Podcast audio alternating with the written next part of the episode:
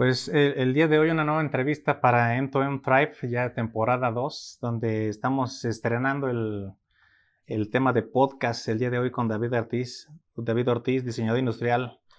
¿Qué nos puedes platicar un poquito de acerca de ti, eh, David, ahorita? ¿Qué te gusta en un minutito, 10 minutos o 10 horas? Este, platícanos para que la gente te conozca. claro que sí, con gusto. Bueno, pues primero, gracias por invitarme. Es un placer estar aquí con ustedes compartiéndoles un poquito de, de lo que hacemos en la oficina. Eh, bueno, me presento rápido. Eh, soy David Ortiz, eh, soy diseñador industrial. Em, actualmente me dedico al diseño y desarrollo de producto con un proyecto que tengo con un socio que se llama Son Studio. Y a la par tenemos un, dirigimos un pequeño negocio de fabricación digital especializado en impresión 3D que se llama Céntrica.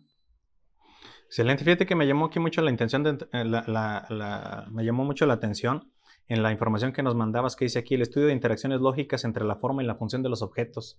Ahí digo, antes de empezar a desarrollar aquí el tema que tenemos, este David, explícanos un poquito acerca de esto, porque a mí, digo, yo lo leo y como que me, lo primero que se me viene a la mente son temas de arquitectura. Exacto, esa, esa parte es, digamos, un medio de cómo yo me acerco al desarrollo de productos de manera personal. Eh, me gusta mucho eh, en mi proceso de trabajo como diseñador industrial encontrar eh, relaciones lógicas entre la forma y la función para de ahí, digamos, ir haciendo relaciones con materiales y ver qué es lo que más se adapta a un producto, ¿no? Cómo puede ayudar.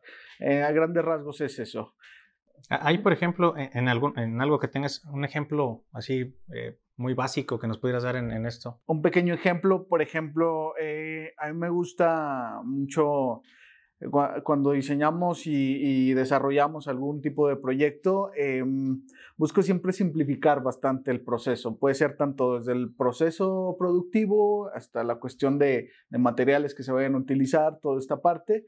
Em, entonces, imagina, imaginemos, ¿no? Vamos a construir una silla, por así decirlo pero mi recurso está limitado. O sea, no puedo utilizar eh, procesos de producción caros o, muy complejos porque van a elevar mis costos. Entonces, yo lo que hago es un estudio de los materiales previo a, lo que voy a fabricar para ver cómo puedo transformar estos materiales de manera muy simple y poderlos adaptar a la función que, estoy buscando en el producto final. Em, eh, eso es lo que lo que tiendo a hacer con mayor frecuencia en el, en el diseño de productos. Y ahí dentro del mismo diseño es que las consideraciones no tienen que ver solamente con temas productivos, sino también de materiales o, de ciertos requerimientos, no sé, a lo mejor hasta de seguridad, de ergonomía, etc. Sí, exactamente. Es todo un proceso. Cada producto tiene un cierto número de requerimientos, limitantes también. Esto se estipula desde un principio, desde que se, se genera un diagnóstico, ¿no? Hay que saber hacia qué tipo de producto vas a producir y conocer digamos, todo su ecosistema, ¿no? Desde cómo está ideado hasta cómo se va a fabricar y, y conocer al, al, usuario final, ¿no? Que es lo más importante. Y creo que ahí, David, digo, tú, tú, me, tú me dirás si estoy mal o no, pero creo que también parte de, de esa dificultad es que crear todos esos elementos complejos, de una, hacer, hacerlos de una manera sencilla, ¿no? O sea, creo que eso dices, cuando ya metes variables de eh, las limitantes que puedas tener en producción, si es dinero, si es este, máquinas, si es materiales, es etcétera, juntar todo y eso hacerlo sencillo, creo que es lo que está, creo que es lo complicado para el diseñador, ¿no? Exactamente, creo, em, creo que es una, una muy buena herramienta también. Es complejo, pero es una herramienta eh, que es una clave de innovación bastante fuerte, ¿no? Eh, creo entre más limitado estés, eh, va a existir innovación, ¿no? Es como decimos, si no existen limitantes o problemas, pues no va a existir innovación, ¿no? Va a ser lo mismo.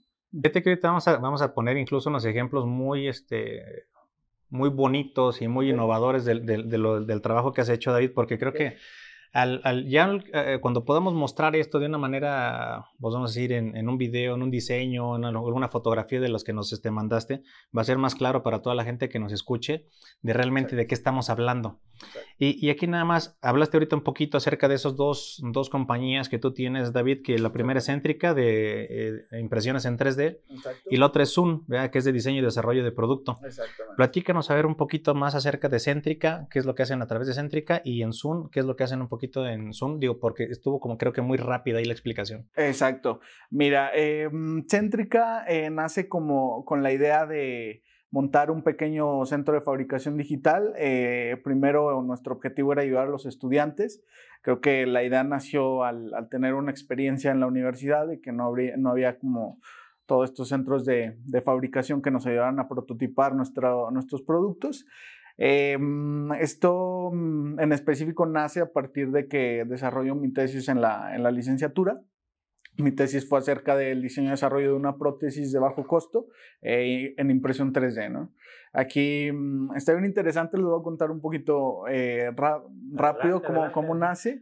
Em, cuando plantó el tema en la universidad, eh, como estudiante de diseño industrial, eh, me fue muy, muy cuestionada esta parte, ¿no? De qué, va a ser un diseñador industrial en un, en un proyecto meramente ingenieril, ¿no? Hablando de una prótesis, eh, la cuestión ingenieril es muy alta, creo que mayor a la del diseño.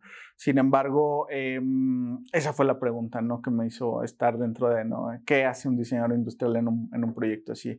la idea nace del ver un boom que existió en 2016, 2015 en, en, esta, en este mundo de la impresión, de impresión 3D, em, en la fabricación de prótesis. O sea, vi que existió un boom, pero lo que detecté es que todas carecían de cuestiones humanas, o sea, todas se iban a solucionar el problema.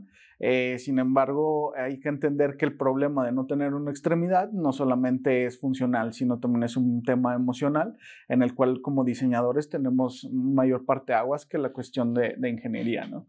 Entonces de ahí fue mi planteamiento, por eso quise plantear el tema de cómo puedo, eh, un, cómo puedo hacer más humana una prótesis sin perder de, de vista eh, esta parte de que sea fácil de fabricar, que esté al alcance de todos y lo más importante que sea de bajo costo. Y, y, muchos aristas que, por ejemplo, tocas ahí en esta parte que estamos hablando ahorita de lo que es céntrica, este negocio de, de, prototipado en 3D. Eh, que, que, fíjate, digo, me llama mucho la atención y eso es algo bien importante que normalmente lo empezamos por ahí. Yo creo que hoy ya hemos perdido un poquito la práctica con estas entrevistas, pero es el origen, el origen de las, de las cosas. Y creo que esto que ahorita me dice es decir, nosotros hicimos este centro de fabricación digital por necesidades que tuvimos nosotros cuando estudiantes, entonces queremos ahora con este centro nosotros ayudar a estudiantes hoy en día a que, a que se liberen de esto. Eso, eso, eso me gusta muchísimo, o sea que que no tienen la intención, es el por qué lo están haciendo es por ayudar a alguien más de acuerdo a las necesidades que ustedes tuvieron en algún momento. O sea, eso se me hace magnífico. Ahorita también hablabas de decir de esa necesidad humana, no solamente creo que a lo mejor, como tú dices, ese boom del 2015, donde hubo muchas, ¿cómo le podemos llamar? Pues sí, muchas aplicaciones, o sea, esa impresión en 3D, pero todas las aplicaciones a lo mejor estaban industrializadas o, o muy, eh, vamos a decir, comercializadas y se pierde un poquito en la parte, yo creo que médica, que ella, esa vino después, la parte dental de impresiones en 3D, y, y cayendo en este tema de prótesis, donde uno, creo, o sea, uno de los elementos importantes, yo quisiera resaltarlo, David, ahorita tú me dices si, si estoy en lo correcto o no, pero es uno, el tema del bajo costo. Porque siempre todo el tema de prótesis, además de ser tardadas, complicadas, son muy caras, ¿no? Y dos, en el tema humano, o sea que dices, darle ese enfoque también donde eh, creo que a través de esa prótesis, además de ganar funcionalmente en algo, pues no solamente ganas en la función, vamos a decir una mano, una pierna, etcétera, sino también en lo emocional y en lo psicológico, es cómo impacta, ya digo, y tú nos platicarás sobre, vamos a decir, anécdotas que tú tengas, pero el impacto que tiene una prótesis, no solamente en la funcionalidad de una persona, sino en su psicología y en su, en su parte emotiva, ¿no? Exactamente. De hecho, es la parte, mm, digamos, de mayor fuerza que tuvo el, proyecto, es cómo, cómo atender toda esta cuestión de la parte emocional, ¿no? Em, y también ligarlo, te digo, se hacen una serie de relaciones dentro del, del, proceso de diseño en donde tienes que ir ligando todo, ¿no? ¿Cómo puedo hacer algo que ataque esta parte emocional, pero que siga siendo de bajo costo, ¿no? Entonces, vas estudiando materiales que te pueden ayudar a, a lograr esto y sin, sin, perder de vista lo demás, ¿no? Algo... Mm, algo que tuvimos que comprender bastante, eh, que nos llevó a, digamos, a potenciar todo esto de la impresión, es primero comprender también la tecnología, ¿no? O sea, hay que, hay que, mm, al principio creo que fui un poco ingenuo al creer y pensar de que, ok, yo hago el modelo, hago el estudio, hago, digamos, por hablarlo de manera muy rápida, hago el modelo 3D, compro una impresora, compro el material, lo fabrico y sale. No, fue un error. Sin embargo, eh, me gustó tanto este proceso porque me hizo aprender bastante, ¿no? O sea, me hice, creo que agarré un, un, un grado de, de, expertise en, esta, en este tema tecnológico, lo cual después me llevó a, a hacerlo de céntrica, ¿no? Pero este es otro temita, regresando un poquito a lo, a lo, de, las, lo de las prótesis. Eh, pues sí, en realidad la, buscar que, que esta prótesis eh, no solo te ayudara a tener una rehabilitación funcional, sino también emocional, fue, fue bien interesante, ¿no? Ahí, en, ese, en, ese, en ese sentido, fíjate que ahorita, ahorita pensando en eso me llama mucho la atención, digo, no sé si lo hayan hecho o no, pero ustedes han cuantificado, vamos por así llamarlo, el impacto que tiene funcional, o sea, las mejoras que tiene funcionales o prótesis y las mejoras que tiene emocionales. Fíjate, este fue un proyecto, se quedó quizás en una parte, en un proceso un poquito más allá del concepto, porque sí se materializó. Sin embargo, el, el proyecto es de investigación, se quedó ahí para quien quiera para poderlo desarrollar y poderlo producir. Exactamente, para quien quiera eh, hacer uso de la investigación de lo que se encontró, está el proyecto abierto. Em, por estas cuestiones. Hay varias razones por las que nosotros, eh, bueno, tomamos la decisión de, irnos por ese camino. Una principal porque pues nunca, el objetivo nunca fue lucrar, ¿no? El objetivo fue encontrar nuevos, nuevos caminos, nuevas soluciones eh, con lo que ya estaba, ¿no? Entonces, em, creo que por ahí va. También esta cuestión de, que existe burocrática al querer comercializar un, un producto así eh, dentro del país es un tema un poco complejo y en realidad el objetivo no era ese. De mucho dinero, mucho tiempo y mucho esfuerzo. Exactamente. Y, aquí, por ejemplo, entonces me dices, quedó en etapa de desarrollo e, esto que hicieron, pero ¿y qué tan, qué tan avanzado está el desarrollo? Pudimos validar, sí lo validamos con diferentes personas y tuvo un impacto muy positivo. O sea, pudieras decir, vamos a decir, eh, eh, para etapa de comercialización este proyecto, ¿qué tanto faltaría? O sea, en, desde un 0 a 100, el avance que tiene ahorita, que alguien lo agarrara y decir, está al 50, al 70, al 99. El proyecto está a un 75%. todavía exacto. todavía falta verificar algunas cuestiones de funcionamiento, hacer algunos análisis ya para poder lograr estas certificaciones. Sin embargo, ese es el tema, ¿no? Que está nos bloquean toda esta cuestión burocrática, sin embargo, está, está el proyecto. ¿Y en ese tema burocrático te refieres, por ejemplo, en tema de, permisos de licencias, de patentes, de... Eh, no, meramente de certificaciones, eh, certificaciones que te pide salubridad, PRIS, para poder eh, sacar al mercado este tipo de productos. Si, si, a alguien le interesara este desarrollo que ustedes, digo, ahorita lo, ahorita lo, lo vamos a ver un, un, poquito aquí más adelante, David, pero ya, ya con imágenes algo más en concreto, pero si a alguien le interesara, vamos a decir, yo agarro, decir, estoy escuchando a David y a mí me interesa desarrollarlo, yo tengo a lo mejor un área legal y dinero para poderlo desarrollar, al 75% es, ah, digo, te buscan a ti, dónde está la información, cómo lo pueden encontrar, o cuál sería la idea. Aquí aún no, no, lo tenemos en la red libre, pero me pueden contactar directamente y con gusto lo, lo podemos revisar. Y a lo mejor que, y a lo mejor que hicieran alguna sinergia o que se llegaran a, a, unir, David, porque creo que, mira, ahorita el tema que comentas, es decir, sí es, sí es muy importante que ustedes hicieron el proyecto sin fines de lucro, eso es algo muy bueno. Pero creo que también al dejarlo ahí, es decir, nosotros no, no, queremos ganar, por eso no lo comercializamos, ¿no? Por un lado. Y también dices, porque es un tema muy burocrático por las certificaciones que necesitamos tener, ¿no? Pero creo que a lo mejor ahí el objetivo final, que es ayudar precisamente a alguien que tenga sus prótesis, se está olvidando, ¿no? Y creo que es algo que se debería a lo mejor de retomar con ayuda no solamente tuya, o sea, esfuerzo tuyo, sino de alguien más o de muchas personas más. Donde te digo, aquí platicamos antes de, empezar la, la entrevista, David, que uno de los, aparte de los pilares que tenemos, básicamente la tribu está de M2M, es hacer esa sinergia. Es decir, ¿sabes qué? Pues David tiene este proyecto que está en un avance de un 75% de prótesis de impresión en 3D, pero necesita la parte legal, la parte de compliance o la parte de financiamiento para poder tener más impresoras y demás. incluso a lo mejor hasta después, hasta de ver quiénes serían los usuarios o a través de qué hospitales o demás se pudiera este, llegar a generar.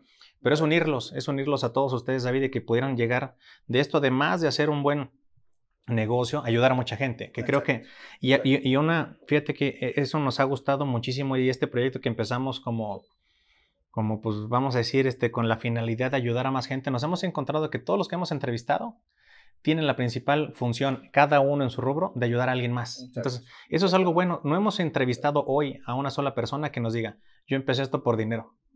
Creo que eso es algo bueno. Entonces, es decir, sin embargo, no ver como que el dinero es el malo. Es decir, se necesita y es, es, un medio, es una herramienta el dinero para potencializarlo, para poder llegar a, más lados. Eh, antes de pasar a, lo de Zoom, que, quisiera que nos platicaras un poquito más, aquí veíamos también de si nos puedes explicar un poquito cuáles son los beneficios de la impresión 3D en la vida cotidiana, David. En la vida cotidiana, mira, eh, es un tema realmente abierto. eh, es bien interesante también eh, em, platicarlo de esto, por eso les planteé hablar de esto en específico, porque existe también hoy en día mucha desinformación, así como existe todos estos avances tecnológicos y que cada, cada vez la tecnología está más al, alcance de todos, existe demasiada desinformación, ¿no? Sin embargo, em, es un tema que te puede beneficiar bastante en cuestiones pues, del hogar, ¿no? De la vida cotidiana, ¿no? Em, digamos, toda, muchas personas con las que he tenido la oportunidad de platicar llegan a pensar que, ok, me puedo comprar una impresora o con una impresora puedo fabricar lo que yo quiera, pero en realidad no. Existe algo que dice, pues no todo se puede hacer, no todo se puede fabricar en 3D. Eh, ¿Por qué? Existen diferentes tipos de impresoras 3D. No te puedo decir de, con toda seguridad que no todo se puede fabricar, sí se puede porque hay diferentes tipos de procesos. Hay procesos demasiado avanzados que nos dejan eh, imprimir cualquier cosa, pero no están al alcance de todos. De, hecho, fíjate que a lo mejor para allá, para allá, y saliéndome un poquito, o sea, porque ahorita eh, queremos ver los beneficios en la vida cotidiana, ¿no? Y, y ahí sí a lo mejor es ahí esa limitante de que alguien en, en, el día a día dice, pues yo me compro una impresora y con mi impresora hago todo. decir, creo que existe el limitante para un ser humano o una persona común y corriente. Es decir, pues sí, o sea, por, por un tema económico. Pero el punto donde yo quiero llegar, David, y a lo mejor que me desmientas, es que yo no conozco tanto, pero en algún momento nosotros estuvimos estudiando en una unidad de negocio que era precisamente de hacer rapid prototyping y este, para aplicaciones automotrices. Y yo veía, yo veía muchas, eh, y, viendo, eh, creo que era Stratasys y eran otras, este, otras marcas, que prácticamente puedes hacer cualquier parte con las, con las propiedades de materiales, con las propiedades térmicas, con las propiedades funcionales, casi como cualquier proceso de manufactura. Incluso donde esas impresiones, pues, no, no, no, sé cómo le llaman, pero hay como ciertos cartuchos, porque nosotros si lo, si lo vemos como un análisis de una impresora cualquiera que lleva tinta, estos llevan aditivos. Y cada aditivo ya al momento de imprimirse da ciertas propiedades, o sea, pueden ser este, elasticidad, dureza, hasta, hasta color, ¿no? Entonces, a lo mejor no en la vida cotidiana, pero digo, ahorita nos explicas más adelante, David, fuera de esa limitante económica de un ser humano promedio, ¿no? Pues si ya hoy, si vamos a decir, si tienes todo el dinero del mundo, pudieras comprar la mejor impresora y hacer lo que sea o no. Porque con Alejandra Espinosa platicamos en, su entrevista, creo que ya en Estados Unidos, o no me acuerdo, nos platicó, ya se pueden hacer impresión de postres este, con este tipo de, tecnología. Exacto, si existe este tipo de impresoras como mencionas para hacer postres, comida, utilizan el principio y por, eso les llaman impresoras ¿no? de comida por, porque es digamos el mismo proceso. Eh, digamos, fabricas la comida o preparas la comida a través de super, superposición. Ajá. Vas eh, posicionando capa sobre capa y es por eso que le llaman esto a la, al proceso, ¿no? Eh, regresando un poquito a tu pregunta, es bien interesante esto que mencionas. Sí, hay, hay, hay tecnologías demasiado avanzadas hoy en día, como las marcas que mencionas que son líderes, Stratasys, están muy adelante. Sin embargo, pues es la cuestión económica lo que, lo que limita. Pero sí, sí, sí podrías hacer algo con un producto, lo que quieras, con las características de, de algo, de un material que está. que a lo mejor viendo eso, ahorita nos, nos platicamos y nos regresamos a ese tema de del aplicado en la vida cotidiana. Pero fíjate que por aquí veía, y eso es a lo mejor para que también este, eso lo, pasamos ahí, no en el, obviamente no en el podcast, pero en las este, ediciones en video, de, de, estos, fíjate, esto me llama mucho la atención, los vamos a ver si quieres ahorita un poquito rápido, este que es de Cubi, que nos, que nos platiques un poquito, y veía también aquí otro, que este, este quisiera que nos explicaras un poquito más, e, este, porque algo vi que es como purificador de agua o una cosa de Exacto. a ver, si quieres, empezamos con el de Cubi para que nos platiques un poquito de qué se trató este proyecto. Okay. Estos son proyectos que tuvimos en la, en la oficina de, de Son. Eh, somos una oficina de diseño industrial que nos dedicamos al diseño y desarrollo de producto. Este fue un, un proyecto mm, de los con los que empezamos es de un cliente de una empresa potosina que se llama Arteco Electronics. Ellos tienen, se dedican a hacer, eh, este, tienen un dispositivo estrella dentro de su marca que se llama un Cubi. Es un dispositivo que te ayuda a hacer smart tu aire acondicionado independientemente de la marca que sea y del año que sea. Entonces ellos tienen ya su producto en el mercado con un buen impacto, sin embargo nuestro cliente nos planteó eh, volver a hacer eh, no sé, proponer algo un poco más avanzado con los desarrollos que estaban haciendo. Aquí, por ejemplo, eso de hacer el aire acondicionado este, smart, ¿a qué se refiere? O sea, ¿lo controlas con el celular o qué eh, pasa? exactamente, tienes una aplicación y este dispositivo es como el mediador, ¿no? Eh, esta empresa em, hace, se dedica al desarrollo de toda la parte tecnológica y ellos hacen todo esto, nosotros hacemos toda la parte externa del producto, ¿no? Cómo vas a interactuar con él y cómo lo vas a posicionar en el lugar donde tenga que estar, ¿no? O sea, como, esta parte del housing o algo así, la parte electrónica lo ponen ellos. Exactamente, ellos hacen desde la electrónica, la programación, todo, etcétera, nosotros lo adaptamos y, eh, digamos, nosotros ideamos desde cómo se va a interactuar con el producto hasta, digamos, hasta la parte de ingeniería de producto, que es, son cuestiones de fabricación, ¿no? Cómo se va a fabricar, también lo, lo vemos, hasta la parte de los acabados que va a tener el producto final. Porque también tiene que ser bonito para que se venda, ¿no? Exactamente, exactamente. Y es, son detalles que muchos clientes eh, no entienden, ¿no? Es un proceso a veces un poco largo, exacto.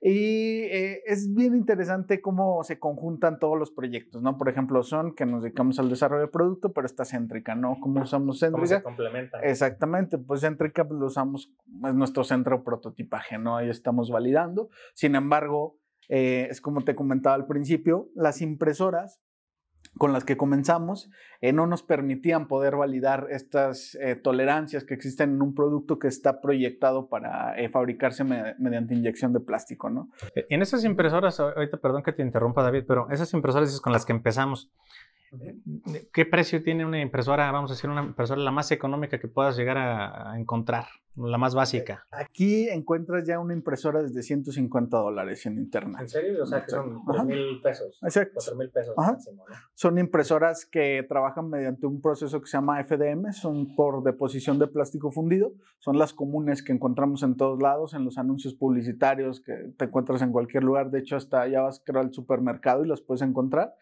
Em, es lo más básico, ¿no? Que existe. ¿Qué podríamos hacer con alguien que diga, yo tengo 3 mil pesos, tengo 150 dólares?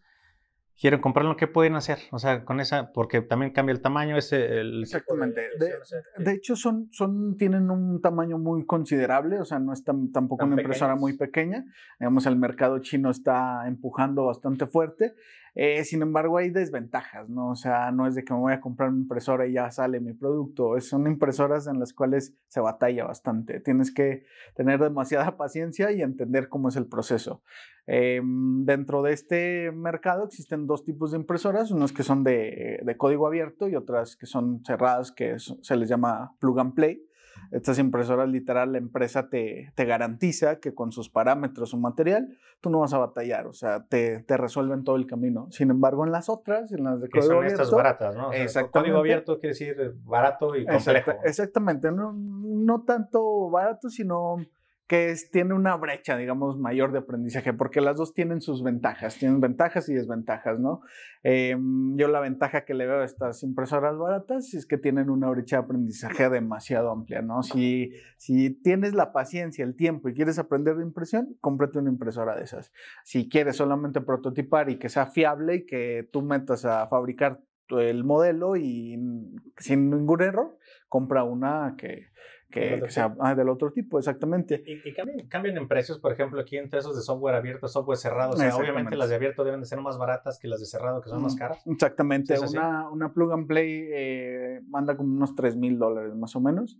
Y una barata la encuentras de 150 a 300 dólares. Es una diferencia muy. 20 a 1 más o menos. Exactamente. De hecho, esta tú las puedes. Eh, hay demasiada información en la red donde tú puedes fabricar tu propia impresora.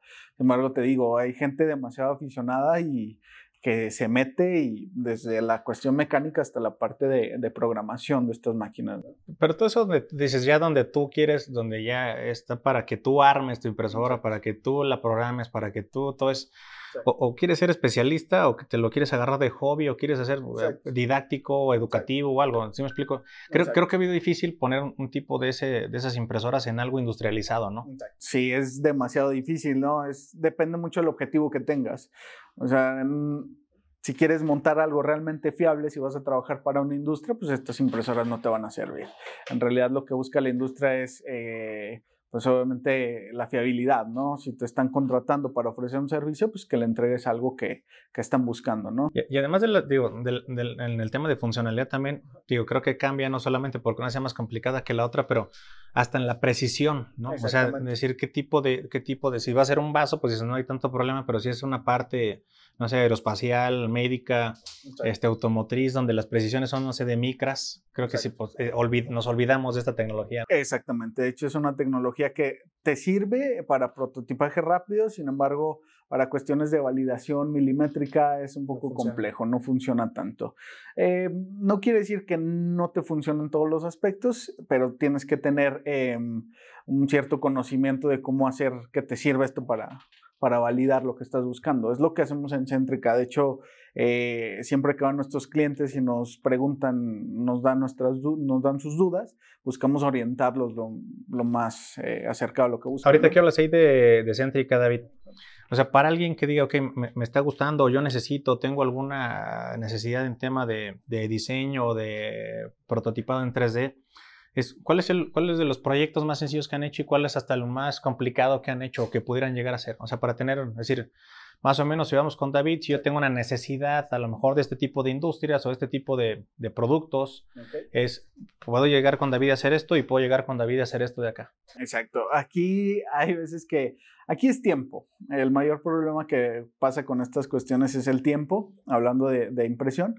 Pero, digamos, lo más básico que hacemos y te podemos ayudar es a replicar eh, alguna idea que tengas o que me digas, ¿sabes qué? Quiero que me modeles en 3D este producto porque pues, lo quiero fabricar. Eso es de las cosas que, más simples que ofrecemos.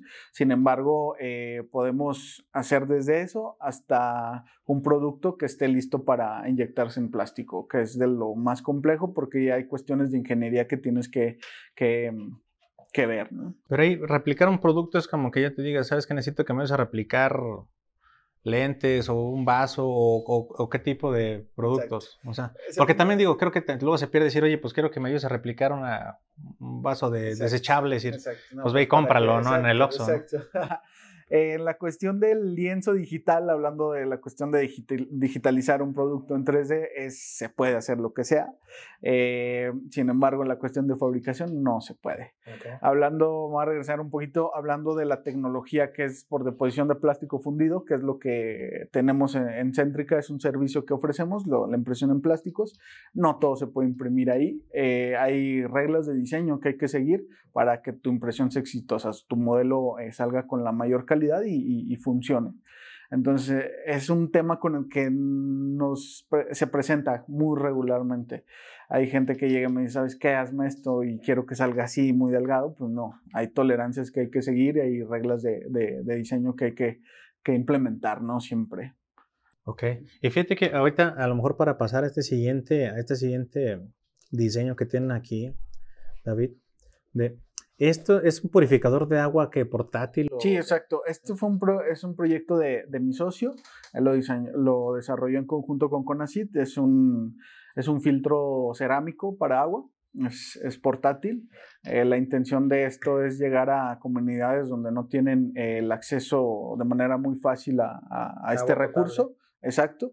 Eh, fue un proyecto que fue validado por CONAFE los cuales les dieron también el, apoyo por ahí, eh, pero el objetivo es este, ¿no? Tener un filtro donde puedas eh, utilizar... O sea, tú vas y agarras agua de dónde? ¿De una de un río, de, un río? Sí, de un río, exacto. Eh, es un producto también enfocado para hacerse de, de muy bajo costo. sin embargo, requiere demasiado estudio, no hay que estar validando. y algo de lo que nos ayudó, por ejemplo, regreso al tema de Céntrica, es que pues, se pudo prototipar, ¿no? Con lo que teníamos a través del, eh, digamos, el producto está, está desarrollado para fabricarse en inyección de plástico, sin embargo, en Centriga logramos generar un prototipo para hacer la validación funcional y... Entonces, aquí nos comentabas, eh, David, que este, eh, o sea, este que estamos viendo, este, vamos a decir, este purificador de agua, ¿no? Para, para comunidades donde no tienen alcance agua potable, ustedes lo construyeron en Céntrica. Ese sí, el prototipo lo fabricamos en Céntrica teniendo los conocimientos y de, de tolerancias que se tenían que manejar, sin embargo, eh, el proyecto está planteado para hacerse en inyección de plástico, está proyectado para eso, pero como te comento, eh, en Centrica nos ayudamos bastante para poder validar la, etapa de, funcional de, este producto. está muy interesante, el proyecto está bien, bien interesante. Y a lo mejor y sería aquí que lo compara, por ejemplo, alguien que haga, no sé, y, y, que tenga el dinero y a lo mejor esto hacerlo en inyección y ya poderlo vender. Eso, digo, al menos así en impresión 3D, lograron, por ejemplo, hacerla de que sí purificara. Exacto, sí, se logró, se logró eh, validar esa parte que era la duda, ¿no? Que existía, por ejemplo, mi socio me comentaba que, que tenía esa duda, pero funcionó al final, ¿no? Que ese fue el objetivo. Entonces queda ahí, ¿no? O sea, el proyecto está. Pero fíjate, por ejemplo, David, o sea, ya tienen, ahorita, digo, ahorita vemos el que sigue, el de la prótesis, pero entonces ya serían dos proyectos, dos proyectos que se están que pudieran a lo mejor ya, digo, ¿qué es lo que faltaría a lo mejor? En la parte legal y a lo mejor económica, pues encontrar quienes los apoyen a ustedes, o sea, buscar como socios estratégicos, uno capitalista y otro estratégico que les ayuden a lo mejor a mover estos dos proyectos. Exacto. Sí, sí, te digo, existe también demasiado, demasiado apoyo. Si hemos recibido llamadas de personas que les interesa, por ejemplo, en la cuestión de la prótesis, si, si alguien nos ha buscado, pues les damos su orientación y, y si alguien requiere de una, pues se le, se le brinda, ¿no? Oye, ¿y, esa, y esa, esa foto de ahí si es tal cual así, o sea, del agua estando así verde, ¿la puede purificar? Sí, sí. ¿O es, este, es, es, mercadotecnia? No, no, no, eh, sí, se, sí se limpia el agua. No, de hecho ese es el objetivo, como lograr que, que funcione. Te comento eh, algo bien interesante que le planteaba a mi socio, es decir, imagínate cómo podemos, cómo se pudiera hacer este proyecto de muy bajo costo para que todas las personas, cualquier persona lo pueda fabricar en su casa, ¿no? Eh, como pasó con la prótesis. Te comentaba que al principio eh, uno de los objetivos era ese, ¿cómo puedo fabricar o cómo puedo hacer una prótesis que cualquier persona tenga acceso en un futuro eh, en su casa con una impresora de 150 o 200 dólares? De hecho, eh, cuando se desarrolló el proyecto, compré una, pequeña impresora para poder estar validando ¿no? a, cada, rato porque existía la limitante de que aquí en San Luis no había quien, me, me, fabricar esos materiales que estaba buscando para darle esta cuestión humana a la prótesis, entonces eh, desde ahí se vuelve algo muy enriquecedor, ¿no? En la parte humana, o sea, te refieres a que sea lo más parecido a una, vamos a decir, en este caso, a una mano normal. Exactamente. O sea, no que sea ahí cables o algo medio rústico. No, no, no, eh, sí, exacto, eso es como lo mencionas, eh, esta parte humana que se vea lo, más similar posible, también la cuestión de al momento que, que gesticulas con, con, este, con este movimiento, como logro que los pliegues asemejen, ¿no? Esta realidad, ¿no? Que, que, por ejemplo, tío, también aquí, ahorita me llama la atención que dices que cada quien tuviera, eh, vamos a decir, una impresora de bajo costo para que pudiera hacer, vamos a decir, su prótesis, pero... Exacto. ¿por, ¿Por qué la idea, David, de que tengan una impresora en su casa y no que compren ya la prótesis hecha? Exacto. Eh, por la cuestión de que mm, no se puede lograr tan fácil llegar a cualquier, no sé, canal de distribución a nivel mundial. Digamos que el canal que nosotros buscamos eh, fue mediante el acceso libre del open source, eh, digamos, Internet hay en todo el mundo y cualquier persona puede tener acceso a esto de manera muy simple.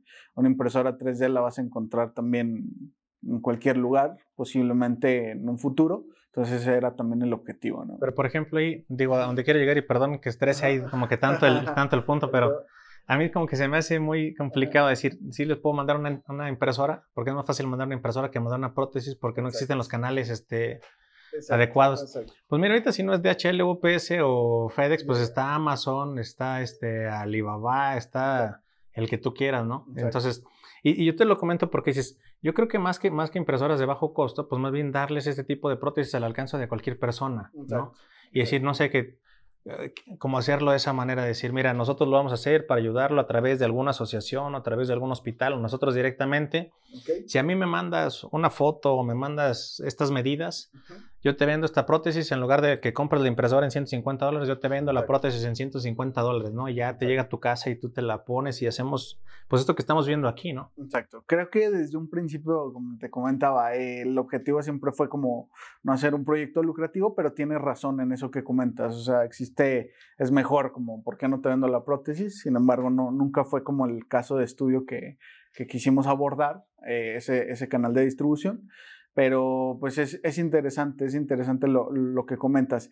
Regresando un poquito a la pregunta de, de por qué mejor no, no, venderte una prótesis, creo que em, al ser un proyecto que va más a la investigación, creo en este ecosistema maker de gente que está metida, creo que se puede también em, abonar bastante al proyecto. Es algo que quería llegar desde un principio. Existe, la prótesis, digamos, no es totalmente libre. Existen cierto número de licenciamientos que te dan acceso de una manera, pues, no tan abierta a, a la prótesis, sino es como un copyleft este concepto de, ¿sabes qué? Yo genero, tú eres, eh, tienes la libertad de, de, hacer uso de lo, que, de lo que se desarrolló, sin embargo, tú que aportas al proyecto, ¿no? Entonces eso es también lo que se busca, como cómo puedo enriquecer, enriquecer más esto. Y digo, y digo, y entiendo muy bien que, que la parte dices, a lo mejor el origen, el origen no es un fin de lucro o algo, pero y, y, también no creo que tampoco la finalidad, insisto, sea como tal el lucro solamente. Más bien yo quisiera de nuevo precisar en el tema de comercializarlo.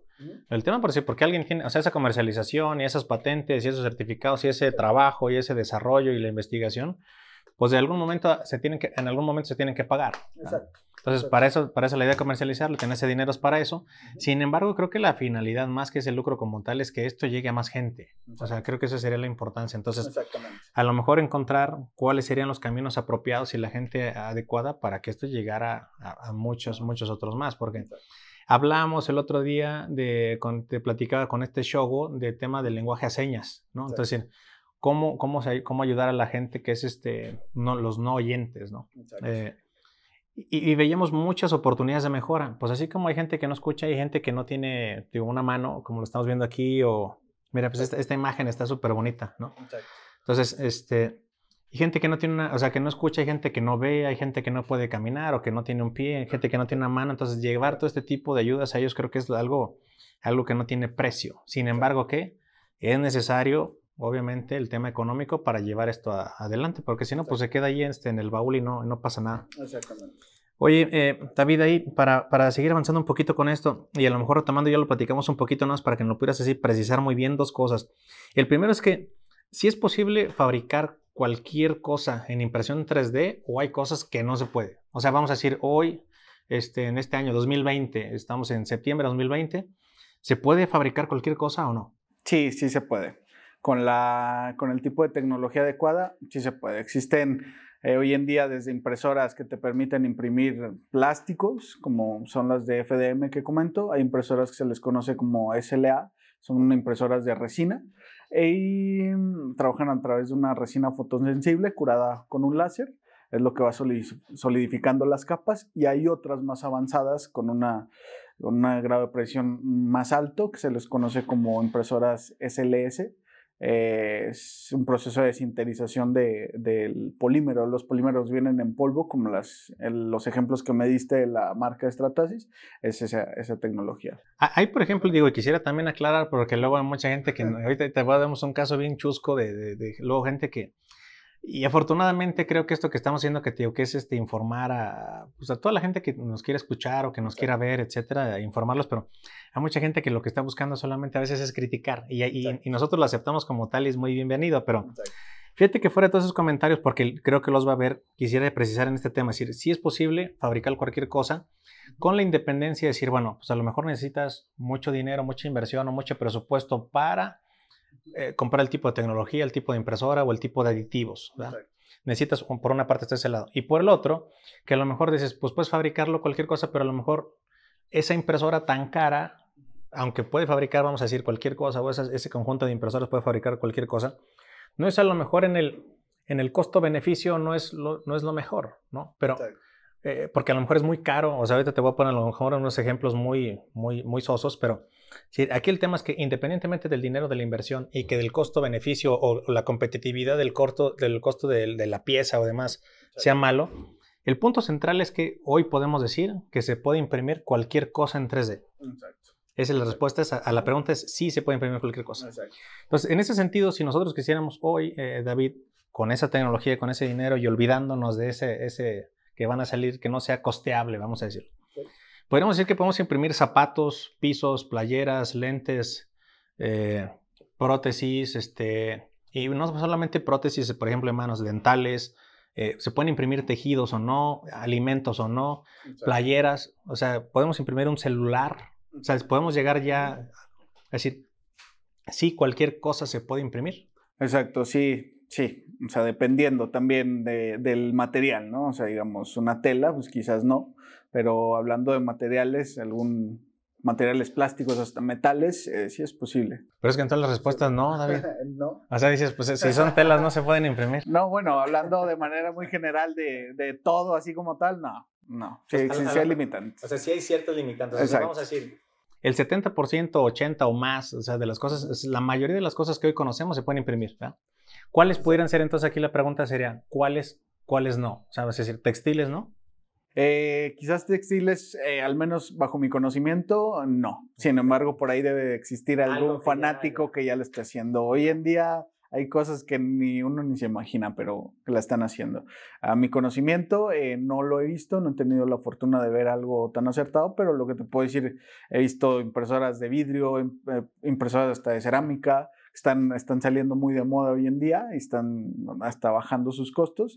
Eh, y eso es lo que, lo que te puedo platicar. Y que dentro de la misma impresión, digo, a lo mejor hay también para verlo, dices, como vidrio, cerámica, se pueden imprimir también como, no sé, esponjas, eh, hules, o sea, cuestiones flexibles, duras, ¿no? O sea, exactamente. tú puedes hacer una impresión que, que la misma impresora te, te haga dentro del aditivo una pieza muy dura, muy rígida como el acero, unida a algo muy flexible, ¿no? Exactamente, se pueden combinar materiales. La tecnología te permite, eh, hay diferentes tipos de tecnologías que sí te permiten, te permiten combinar desde dos materiales hasta dos procesos, ¿no? Y fíjate que te digo luego muchas de las preguntas de ahí como que, y, luego platicamos y es, e insistimos en eso porque lo dices, pues a lo mejor la pregunta está como media, media sonsa, pero yo muchas veces yo lo hago a propósito porque dices, bueno, entonces no se puede decir telas no, ¿verdad? Y alguien, porque, porque pasa eso, se te pone a decir, pues no creo que tampoco hoy se puedan imprimir ningún líquido. O sea, eso es decir, porque no, o sea, sería como contradecir el principio, ¿no?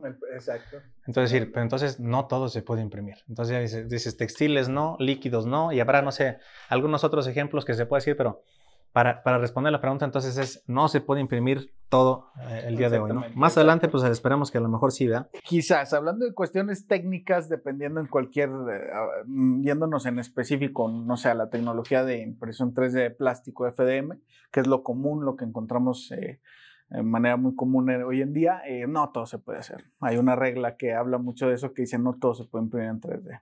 Todavía. Todavía, exacto. Oye, eh, David, fíjate que también aquí lo que estábamos viendo es este, en el tema de, eh, digo, yo creo que parte también de esas limitantes, que es la siguiente pregunta, es decir, no todo se puede, hoy en día no se puede imprimir todo porque existen ciertas limitantes e incluso la misma naturaleza de, la impresión, este, del prototipado en 3D, etcétera. O sea, hay cosas que no se pueden hacer hoy porque no existe y, ojalá y que mañana y esas son parte de esas limitantes, pero aquí algo que también me llama la atención y quisiera a lo mejor que nos platiques es, alguien cómo le puede sacar provecho a una impresora 3D, la de 150 dólares, o sea, porque yo creo que alguien, y como tú dices, este boom salió en 2015, o sea, ya tiene 5 años de boom de impresión en 3D. Tiene más, tiene más. Este es específico de las prótesis, pero tiene ah, más. Esto ya tiene, tiene años, exacto. Pero alguien, digo, que lo haya escuchado, que tenga ahorita en la cabeza, decir que, que siempre haya querido, pues no sé, generar algún negocio o un tema educativo, un tema de capacitaciones que diga, ¿sabes qué? Pues yo quiero empezar a emprender, a poner un negocio, o a enseñar o a vender algo, ¿no? Entonces, y mi presupuesto es de 150 dólares o de 150 mil dólares, ¿no? Entonces, ¿qué, ¿qué, les podrías decir? ¿Cómo le puede sacar a alguien provecho? Vamos a decir, tres, tres, tres presupuestos, el de 150 dólares, el de 15 mil dólares y el de 150 mil dólares. ¿Qué pueden hacer esas personas que si yo tengo el dinero, ¿A quién me puedo acercar? ¿Qué puedo fabricar? ¿A quién le puedo vender? Más o menos, ¿qué consejo les darías a toda esta gente que quiere, que quiere emprender? Exacto. Creo que aquí lo interesante es primero conocer la tecnología. Eh, digamos, el dinero lo puede todo si quieres, puedes invertir y consigues a la gente, a los expertos que manejen esta tecnología. O sea, el que tiene los 150 mil dólares. no puede comprar. ¿Sabes qué? Consigue, ¿no? si yo los tuviera, eso, eso haría, ¿no? Sin embargo, creo que lo interesante aquí es conocer la tecnología, ver cómo funciona y cómo le puedo sacar ese, ese provecho, fue, que fue como, como nació Céntrica. Eh, yo el consejo que les daría, si se quieren meter a este mundo, eh, una, una impresora barata, ¿no? Y si tienen como las ganas de aprender, eh, como lo mencioné anteriormente, la tecnología tiene una brecha de aprendizaje, realmente amplia, entonces van a ser unos expertos, ¿no? Batallando, ¿qué fue lo que nos pasó? o sea, a lo mejor lo que te dio es a lo mejor no mucho beneficio económico, pero sí este, mucho aprendizaje, es lo que quiero decir. Exactamente. y, por, y por ejemplo, digo, ya, ya podríamos decir o no, de que con 150 dólares compro una impresora y va a ser para temas educativos, o sea, de enseñanza, o sí puedes producir algo que puedas vender. O sea, si yo tengo 150 dólares hoy, eh, David, entonces, con eso, tú lo que me dices es que solamente voy a aprender, me voy a ser un experto, o si hay algo que yo pueda producir con esa impresora para vender. Exactamente, sí se puede. Sí, se, puede. Aquí puedes, eh, ahí te va. Eh, puedes hacer, eh, conociendo las limitantes que tienes y las ventajas, puedes hacer desde una pieza muy frágil hasta cómo esa misma pieza le puedes aumentar su, su digamos, su, su, resistencia y no solo cambiando el material, sino cómo la vas a imprimir. Pero digo, en algo, o sea, que, algo o sea, práctico para alguien que nos diga, ok, compro una impresora en 50 dólares, aprendo mucho, pero puedo vender... Tú puedes hacer una, exacto, puedes hacer este una pequeña línea de producción a través de esto, de algún producto que quieras sacar al mercado. Sin embargo, no es lo, lo, o sea, si es un producto donde requiere de mucha precisión milimétrica. no, no, no, pero digo, algo que tú, o sea, alguien para darle una, una idea a alguien que diga, ¿sabes qué? Puedes hacer tapones para, no sé, para botellas de agua. Ah, claro, claro. Se puede. O sea, eh, ¿qué, más? O sea, para alguien diga, pues tengo 150 dólares, son 3 mil pesos, aprendo, pero a lo mejor también puedo vender un negocito de, ¿qué te gusta? No sé, pues puede ser algo, que, pulseras, lentes, ¿qué, qué pudieran, o sea, algo muy comercial, algo así sencillo para alguien que se lleve esto en la cabeza. Algo, algo que, que, les podría beneficiar bastante aquí es la cuestión de, de cómo puedo hacer algo específico que la gente me lo pida, se me fue la palabra. Eh, algo muy personalizado. Algo, personalizado, correcto, esa es la palabra. Eso creo que es un mercado muy fuerte. ¿Por qué? Porque hablando de productos de una seriación, la impresión 3D es muy, muy tardada. Entonces, si la pones al lado de una cortadora láser y que quieras sacar algo muy similar, pues no, te vas por la otra. Es, mejor hacer una máquina tradicional que impresión en 3D. Exactamente. Pero en este caso, ese de 150 lo dices, aprendes mucho y además pudieras a lo mejor vender impresiones personalizadas para Exactamente. entre ciertos tamaños. Exacto. O sea, buscar algo personalizado, algo específico, creo que es buen, buen parte aguas. ¿no? Te, te, preguntaba eso, David, digo, sobre todo para que la gente, digo, yo creo que algo que quisiera que se lleven con todas esas entrevistas, digo, además de una información de cultura general, es de que en este segundo pilar, como te hablaba, que es el tema de, emprendimiento, de networking, donde nosotros la idea, el objetivo de ese segundo pilar es crear más y mejores emprendedores. Quisiera que se llevaran ejemplos muy claros, si me explico, entonces decir, oye, pues yo tengo 150 dólares o lo que tengo ahorrado o lo voy a pedir de cumpleaños o de etcétera, Navidad, ¿no? Que no sé si, digo, también quisiera saber si hay alguien que todavía cree en Santa Claus y que le quiera pedir de regalo una impresora 3D a su papá, ¿verdad? Pero dando ese, ese, raro ejemplo, ¿no? Este, se la regalan, entonces yo me voy a meter, aprendo y además de que aprendo, pudiera incluso hacerlo hasta a nivel de, vamos a decir, esos mini emprendedores, ¿no? O sea, si, lo ves, o egresados de secundaria, de preparatoria, de su carrera, de etcétera. Sí, pues creo que 150 lo están, digo, aunque, es, aunque no es tan sencillo y más con la economía de hoy en día, pero a lo mejor 150 dólares es algo muy asequible. Entonces, se llevan, dicen, yo la compro, aprendo a hacer esto, eh, puedo incluso a lo mejor contactar a David para que me ayude con ciertas cosas, pero pudiera incluso ellos poner su, su pequeño negocio, ¿no? decir, pues ya, pues a lo mejor ya vendí una piececita de 5 dólares, no sé, 100 pesos o 200 pesos y están haciendo su negocio y, y, y van empezando, que mira, Creo que si lo vemos de, esa, de, esa, parte, David, digo, tú también, todavía eres también muy joven y lo empezaste esto, dices, por una necesidad que tuvieron cuando ustedes de estudiantes. Pero imagínate que esta misma plática que a lo mejor hoy te están escuchando a ti, un niño, no sé, por decir alguien en primaria o secundaria, te escucha y dice, oye, pues está bien interesante esto que está hablando David y estamos viendo aquí a la niña, te digo, esta, imagen se me hace este, preciosa de la niña con su prótesis haciendo un corazón lo ve, le llama la atención y dice, me, me, gusta mucho y también yo quisiera tener este, un negocio o, o algo relacionado con esto. Y pues imagínate que alguien invierte esos 150 dólares que se los compró el papá y además de que aprende y se empieza a ser experta en la primaria, en la secundaria, de ahí se hace totalmente especialista a lo largo de los años, pero empieza también no solamente especialista en el tema de prototipado, sino también de negocios, ¿no? Donde dices, yo en mi primaria, en mi secundaria, creé mi negocio de impresiones en 3D y empecé a vender X o Y, no sé, estaría hermoso. Exacto, y de hecho hay casos, hay casos que han, que han pasado así, pero pasa mucho con esta cuestión de los aficionados, ¿no? Que empiezan a aprender, encuentran un error en la máquina y dices, ¿sabes qué? ¿Por qué pasa esto? ¿Por qué me está haciendo eso? Y han salido marcas de refacciones y piezas eh, para hacer mejor tu impresora a través de estas necesidades, ¿no? De que Hubo un caso bien interesante que leí hace tiempo de una empresa americana que se dedica a hacer eh, unos extrusores, la parte que, que empuja los materiales. Em, eh, la persona que, que, creó esta marca eh, estaba armando su primera impresora y se encontró con que no imprimía, ¿no? Entonces analizó tanto el producto dijo, aquí está el problema, que lo solucionó de otra forma y hoy tiene una de las marcas pioneras a nivel mundial de esta pieza nada más, ¿no? Eso estar excelente. Imagínate que, o sea, yo, yo luego a veces me pongo a veces a soñar mucho, yo, yo digo, ¿no? A soñar mucho, pero o a, o a imaginar, creo, creo que además de soñar, imaginar. Pero imagínate, David, que alguien, o sea, esos niños de los que estamos hablando hoy, jóvenes o demás, más adelante te contactaran porque si, oye, a través de tu entrevista yo le pedí esa impresora a mi papá, la pongo y, acabo de vender mi primer pieza o ya soy como ellos, ¿no? Este, ya tenemos este, este negocio y ahora somos competencia céntrica, ¿no? Exacto, exacto. No, y eso es lo, eso es lo interesante, eso es lo interesante, poder llegar como a generar comunidad, ¿no? Digamos, eh, toda persona que tiene una máquina así puede generar un negocio, ¿no? Y es un negocio muy, muy rentable. Ahorita también eh, quisiera preguntarte, nosotros aquí en, México, eh, David, eh, digo, creo que, vamos, hay lugares, no sé, Estados Unidos o más avanzados, más dinero y todo, que pudiera facilitarse más este tema del, del, prototipado, pero México es un país sencillo, complicado para hacer, para aprender, para adquirir, etcétera, toda esta tecnología o hacer un negocio en 3D es es sencillo, es, es, es, normal, o sea, vamos a decir dentro del promedio, está complicado. y porque a lo mejor si alguien, digo, no lo sé, pero en un país todavía que a lo mejor esté eh, pasando las más complicadas que México, pues a lo mejor si tú le hablas de hacer un negocio de impresión en 3D, pues lo ve difícil. A lo mejor alguien en Estados Unidos se ríe, ¿no? O sea, alguien si está escuchando en Silicon Valley se ríe decir eso tiene 15 años, ¿no? Entonces, pero en el caso particular vamos a decir de México y Latinoamérica podríamos decir que es complicado, es promedio o es sencillo hacer un negocio de este tipo? Yo creo que es promedio, ¿no? Siempre nada, nada es fácil, hablando de, en general, nada es fácil. Eh, creo que todo tiene ciertas limitantes y tiene también sus, sus ventajas. Eh, sin embargo, eh, al ser un país, digamos, que no esté tan, tan avanzado en cuestión tecnológica, un país donde pues, no se le da tanta atención a estas cuestiones, pues sí está un poco limitado.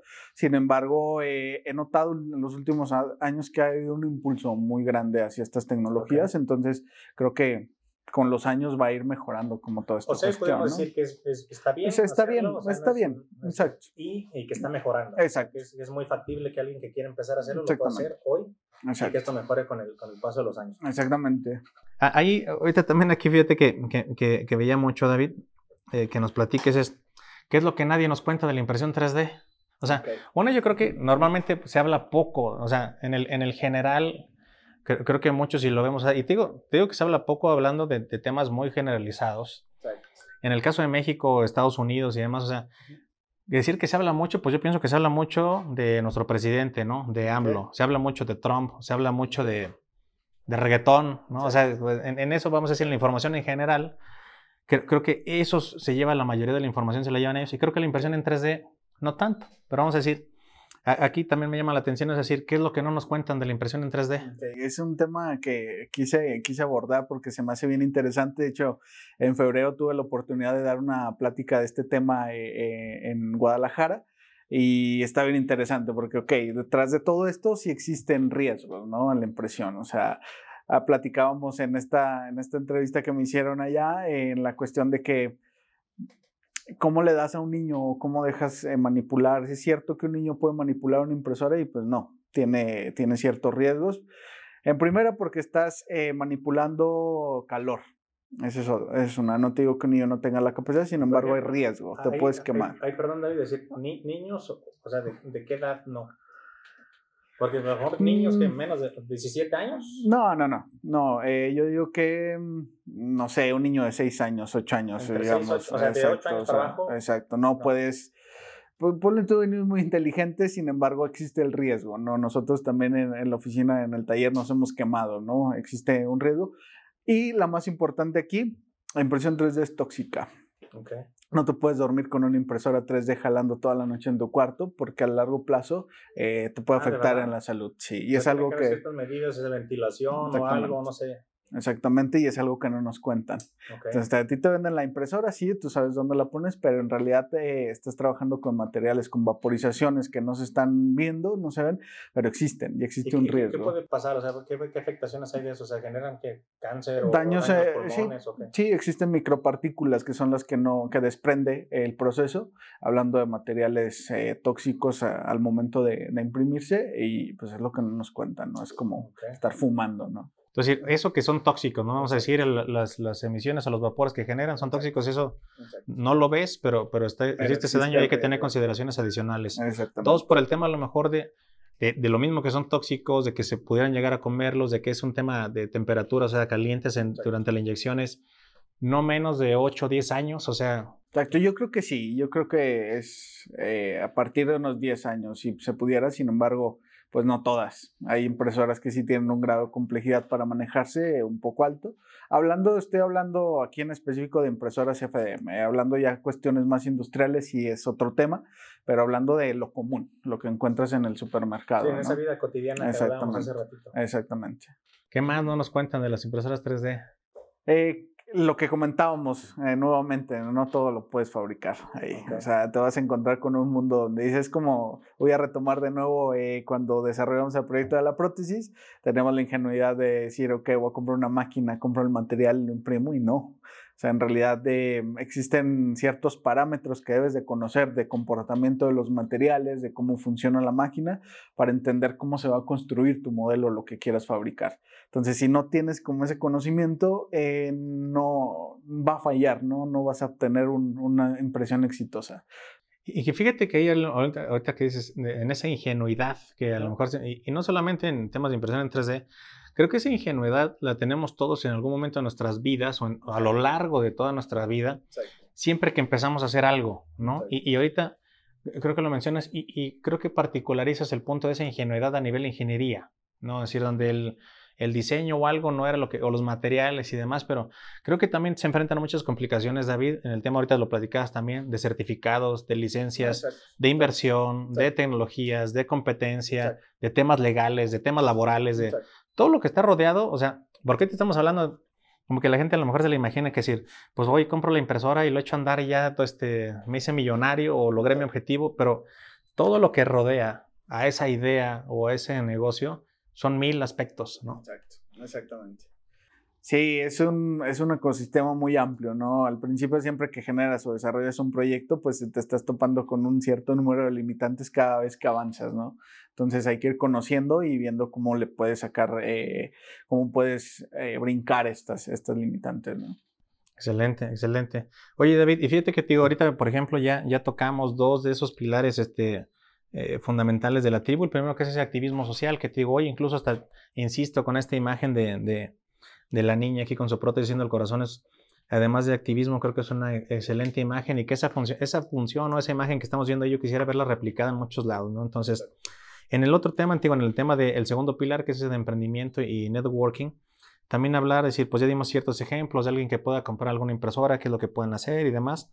Y, y que también a lo mejor ahí, David, que, digo, que te busquen para hacer el desarrollo, continuar con el desarrollo de, este, de esta investigación que ustedes hicieron, de ese 75% que se logre el 100%, o el, el del el purificador del agua, ¿no? O sea, pudieron a lo mejor comercializar y que llegue también a estas comunidades o gente que no tiene alcance al, al agua potable. Pero ahorita vamos a empezar a tocar el, el, el tercer y último pilar de estas este, entrevistas, que es el de transformación digital. Y yo aquí te digo, porque lo he mencionado en algunas otras entrevistas, pero creo que es bueno este, recordarlo, que, y, y, y, te comentaba, hicimos una entrevista tal cual que hablamos de transformación digital, o sea, el tema de la entrevista fue transformación digital. Entonces, al llegar a este tercer pilar, dices, pues, ¿cómo vamos a hablar de la transformación digital, de la transformación digital? O sea, a veces estamos hablando también de realidad virtual, ¿no? Este, eh, y de realidad aumentada. Entonces, como que dices, pues, ¿cómo hablamos de esa transformación digital si más eso es la punta de lanza de lo que es, es como, como un doble negativo, ¿no? Un doble positivo. Es como hablamos de eso. Y creo que esta parte de este prototipado también es de esas nuevas tecnologías, donde como que hablar de la transformación digital o la digitalización de esto es, es por en sí la naturaleza del producto, ¿no? O, o del negocio. Pero es, yo quisiera verlo más con otro enfoque, es decir, ¿cómo ves tú el futuro, David, de este eh, prototipado rápido, de estas impresiones en 3D? ¿Qué es lo que tú ves, David, para, para este nicho o para estas tecnologías en los siguientes 3 años, 5 años o 10 años? Y también ahí quisiera hacerlo porque, tío, este es el primer podcast que, que grabamos. Eh, eh, pero haciendo esa, también esa precisión que muchas veces, y también te quisiera comentar que muchas veces les hago esta pregunta y, y, y antes les digo, eh, yo en algún momento escuché a alguien y, me lo platico que dice, si quieres hacer reír a Dios, cuéntale tus planes en 10 años, ¿no? Porque muchas veces eso dices, oye, ¿y cómo va a estar en 3 años esto? ¿Cómo va a estar en 5? ¿Cómo va a estar en 10? Pues no sabemos cómo vaya a estar en diciembre, ¿no? O sea, está ya a veces tan avanzada la tecnología o un virus como este que está pasando, o sea, que no sabes no sabes qué es lo que va a pasar. No, no sabes qué tanto va a avanzar, qué tanto se va a retrasar, que mañana llega alguien con una nueva idea y dice, ya el prototipo en 3D ya no es, ahora es esto lo que sigue, ¿no? Eh, pero más bien, creo que aquí la pregunta es, ¿cómo te imaginas? ¿Qué va, a, ser? ¿qué va a ser? Creo que eh, van a ir desapareciendo tecnologías de impresión 3D porque vienen nuevas tecnologías que nos van a facilitar más el proceso y es lo que está pasando. Por ejemplo, ahorita algo que nos pasa eh, de las impresiones, impresoras comunes, eh, actualmente las están desplazando las impresoras de resina. Una impresora de resina te permite obtener eh, un grado de detalle muy alto, sin embargo, es un proceso también tardado pero a diferencia de, lo, de una impresora FDM, es el grado de calidad que puedes lograr, ¿no? También eh, la cuestión milimétrica para hacer estas validaciones también es muy, muy, muy acertada, más acertada que hablando de plásticos. Creo que a grandes rasgos esto es lo que, lo que pienso que va a pasar, ¿no? Van a ir desapareciendo y van a surgir otras. Sin embargo, he visto empresas de, que son pioneras en la fabricación y desarrollo de impresoras de, de plástico. Eh, que están evolucionando su tecnología para hacerla más, más simple de, de utilizarse. Es lo que te, lo que te como te comentaba, eh, quizás un niño no te pueda manejar una, una impresora de estas de, de, 150 dólares, sin embargo, las empresas hoy en día que, son pioneras están preocupando mucho por la interacción también con sus, con sus máquinas, con cómo te voy a solucionar mi proceso de manera muy simple. Algo que también eh, platicaba eh, hace tiempo era que mm, quizás en un futuro sí podamos llegar a tener todas las personas una impresora en nuestra casa, sin embargo actualmente la tecnología se, se, encuentra un poco inmadura. Hace falta todavía solucionar algunos aspectos de, del proceso, sin embargo sí puede ser posible en un futuro. O sea, a lo mejor ves ahí, David, en ese sentido que así como tenemos licuadora en la casa, podríamos tener una impresora en 3D para... Exacto lo que tú quieras. Exactamente. Y aunado a esto van a venir cuestiones de licenciamientos que nos van a bloquear también y no te van a permitir hacer cualquier cosa. ¿Por qué? Por riesgos, ¿no? Que existen. Pues, o sea, imagina. Fíjate que lo tomas, como que se me ha pasado eso y es un tema bien importante.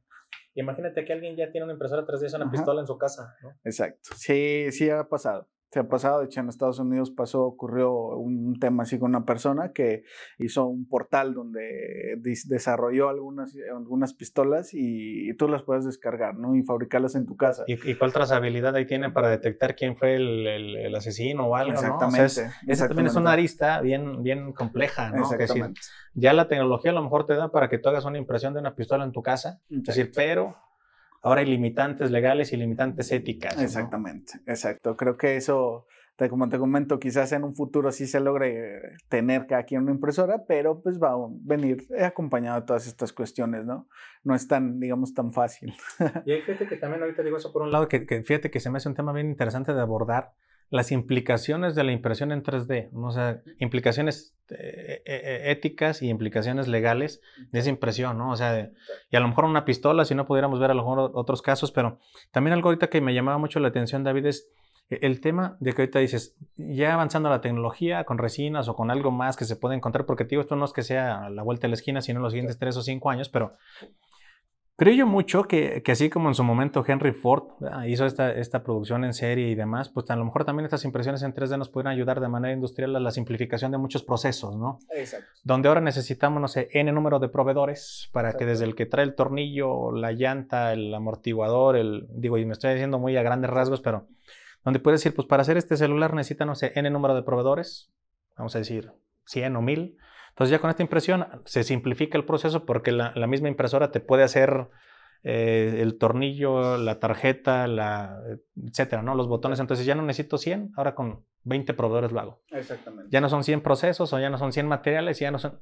Hacer esa simplificación de los procesos, entonces a lo mejor también las impresoras en 3D o esta tecnología del prototipado Exacto. nos puede ayudar a simplificar muchos procesos productivos. Sí, exactamente. De hecho, la industria eh, está aplicando este tipo de tecnologías para reducir procesos, como bien lo, lo comentas actualmente, y creo que sí ayuda bastante, no más en la, en la cuestión económica, eh, los ha ayudado, eh, por ejemplo, dentro de mi experiencia en, en las áreas de diseño y desarrollo de producto que existen en las empresas, pues es una tecnología que te resuelve bastante procesos, eh, te acorta procesos que anteriormente eran demasiado largos, ¿no? Entonces, ¿qué pasa? Que eh, el tiempo, pues al final es, es dinero, ¿no? Dentro de, esto, de estos procesos. Y menos complicaciones, porque no es lo mismo tratar con mil proveedores que tratar con 100 o tratar con. con 10, Exactamente, ¿no? exactamente. Oye, David, pues muchísimas gracias. Fíjate que te digo, oye, aparte de estar estrenando el podcast, estamos estrenando ya esta diferente dinámica donde las entrevistas ya son, este, pues, face to face. Entonces, fíjate, fíjate que cambia mucho. O sea, es, yo, yo, yo considero eso que